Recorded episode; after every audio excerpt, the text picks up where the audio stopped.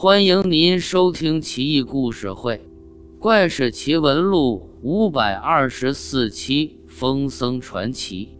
速成密州之间，不知什么时候出了一位疯和尚，举止癫狂，放荡形骸，以化缘为生。但凡有人施舍给他财物，早上给了他，傍晚之前。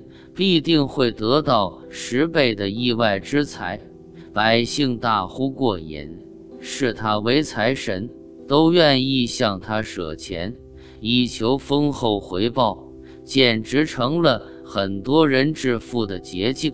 和尚每去一家，都大大咧咧，径直坐到上位，毫不客气地说道：“老衲就喜欢吃葱油饼。”外加杂和面条，快给我做去！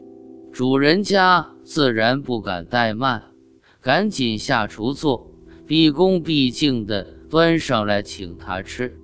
有几次吃面吃到一半时，和尚就发狂了，撕扯自己的嘴巴，抽自己的耳光，痛骂自己贪嘴，还捡拾地上的垃圾丢进碗里。美滋滋的狼吞虎咽而下，百姓见多了也就不以为奇。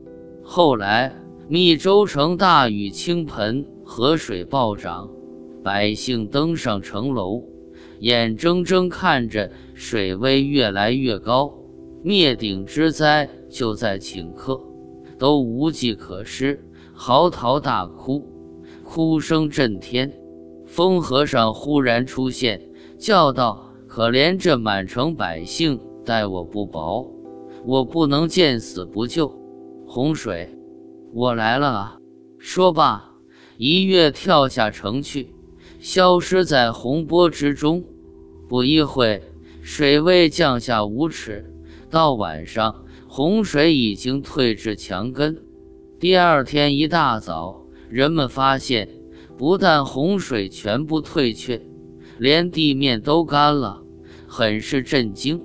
大家蜂拥出城寻找救命恩人风和尚，顺着小河逆流而上，来到城西几里外的一个沙洲处，见和尚端坐其上，袍子都是干的，已然气绝身亡。满城百姓跪伏于地，悲痛万分。大家伙决定将和尚抬回去风光大葬。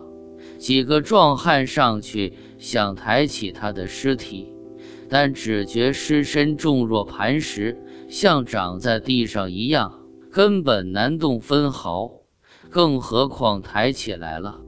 于是又有人提议为和尚捐资兴建佛塔，将其尸身盖在塔下，以彰其德。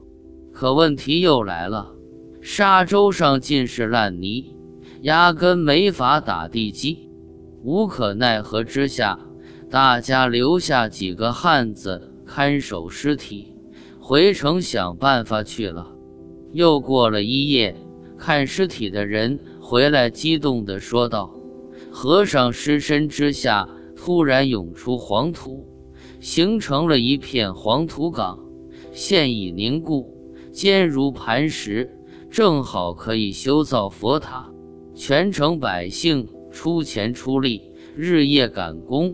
几天之后，佛塔建成，往来瞻仰、祈祷的络绎不绝，成了密州城外一处名胜。直到五代时，佛塔依旧屹立不倒。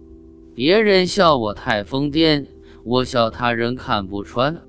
但凡癫狂的人都有过人之处。